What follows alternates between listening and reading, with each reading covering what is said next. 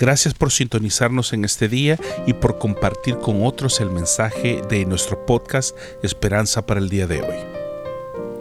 Día número 20. Nunca deje de soñar. El atributo más importante que el ser humano tiene por sobre toda la naturaleza es la capacidad de comunicarse efectivamente. Y eso nos hace ser superiores, o mejor dicho, nos da una ventaja significativa por sobre cualquiera sobre la faz de la Tierra. También otro atributo es la capacidad de soñar, es decir, la capacidad de mentalizarse y poner nuestros ojos en un objetivo y alcanzarlo volver una idea intangible en un objetivo físico tangible y productivo. Quiero motivarlo a usted en este penúltimo día a no dejar de soñar. El día que dejemos de soñar será el último día de nuestra vida. Comencemos. Número uno, nunca es tarde para comenzar. Recuerdo la historia de Caleb en el libro de Josué capítulo 14. Leo la parte segunda del versículo 6 hasta el versículo 8 y dice así en la Biblia traducción lenguaje actual. Tú bien sabes que nuestro Dios habló con Moisés en Cades Barnea acerca de nosotros dos. Yo tenía 40 años cuando Moisés me envió desde Cades Barnea a explorar esta tierra. Y yo le conté la verdad sobre lo que había visto. Los que me habían acompañado asustaron a nuestra gente, en cambio yo confié plenamente en Dios. Caleb fue uno de los doce espías que Moisés envió a reconocer la tierra prometida. Es decir, Caleb vio literalmente que a metros de él estaba lo que Dios le había prometido y se propuso dar su vida por ese sueño por el sueño que quería alcanzar y cumplir. Caleb tomó una decisión ese día y decidió que nada se pondría en medio de él y la promesa que Dios le había dado. Decidió que desde ese día en adelante no haría nada más que comer, caminar y respirar absolutamente nada más que lo que le ayudara a llegar cada día más cerca a poder alcanzar la promesa y el sueño que Dios le había dado. Número 2. Aprenda a ver lo que Dios quiere que usted vea. No es sino hasta el momento en que usted se rinda que todo sueño, anhelo y aspiración que Dios ha puesto en su corazón se va a desvanecer. Cuando Dios llama, Dios provee.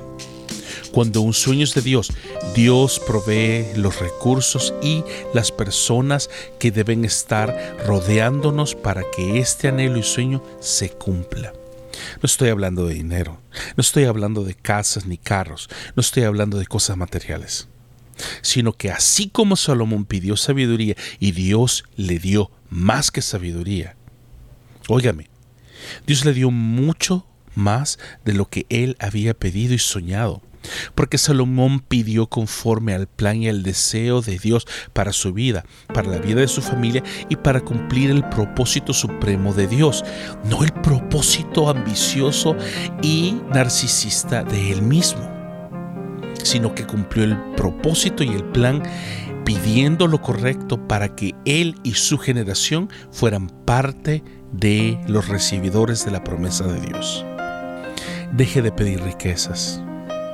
Deje de poner sus ojos en las cosas que perecen y pídale a Dios que le abra los ojos y le muestre el por qué, el cómo y el cuándo del mismo corazón de Dios para usted y su generación.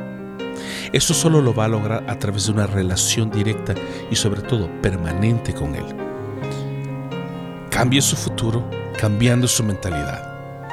¿Quiere triunfar en su vida y en lo que le depara el futuro cercano? Empiece a contar todo lo que ha visto, así como lo hizo Caleb. No se engañe usted mismo pensando que el mundo está lleno de flores y arcoíris y que en este momento usted está sentado cabalgando un unicornio color violeta. Cambie su perspectiva y pídale a Dios que le ayude a abrir sus ojos y vea lo que hay frente a usted y especialmente que pueda llamar a su sueño por nombre. ¿Por qué? se preguntará usted. Fácil, muy fácil. Dios no cambia las circunstancias frente a nosotros porque nosotros vivimos echándole la culpa a otros de lo que pasa en nuestras vidas cuando nosotros mismos hemos sido los únicos culpables que han causado esta calamidad y todas las dificultades que están frente a nosotros. Caleb le dijo así a Josué, yo le conté la verdad sobre lo que había visto. Los que me habían acompañado asustaron a nuestra gente, en cambio yo confié plenamente en mi Dios. Cuando hablamos la verdad de lo que está frente a nosotros y lo llamamos por nombre, reconocemos que nosotros no podemos lidiar con el cáncer. Cuando llamamos a las dificultades por su nombre y con su apellido, reconocemos que no podemos lidiar con los problemas de la ansiedad y con la depresión. Reconocemos que no podemos lidiar con la separación y el divorcio de nuestros padres. Cuando reconocemos que las dificultades que estamos enfrentando son más grandes que nosotros, es ese preciso momento en que Dios se glorifica en nuestra debilidad. Y es ahí, en ese preciso instante, que nuestros ojos se abren y que le damos el espacio a Dios para que obre en nosotros, por nosotros y a nuestro favor.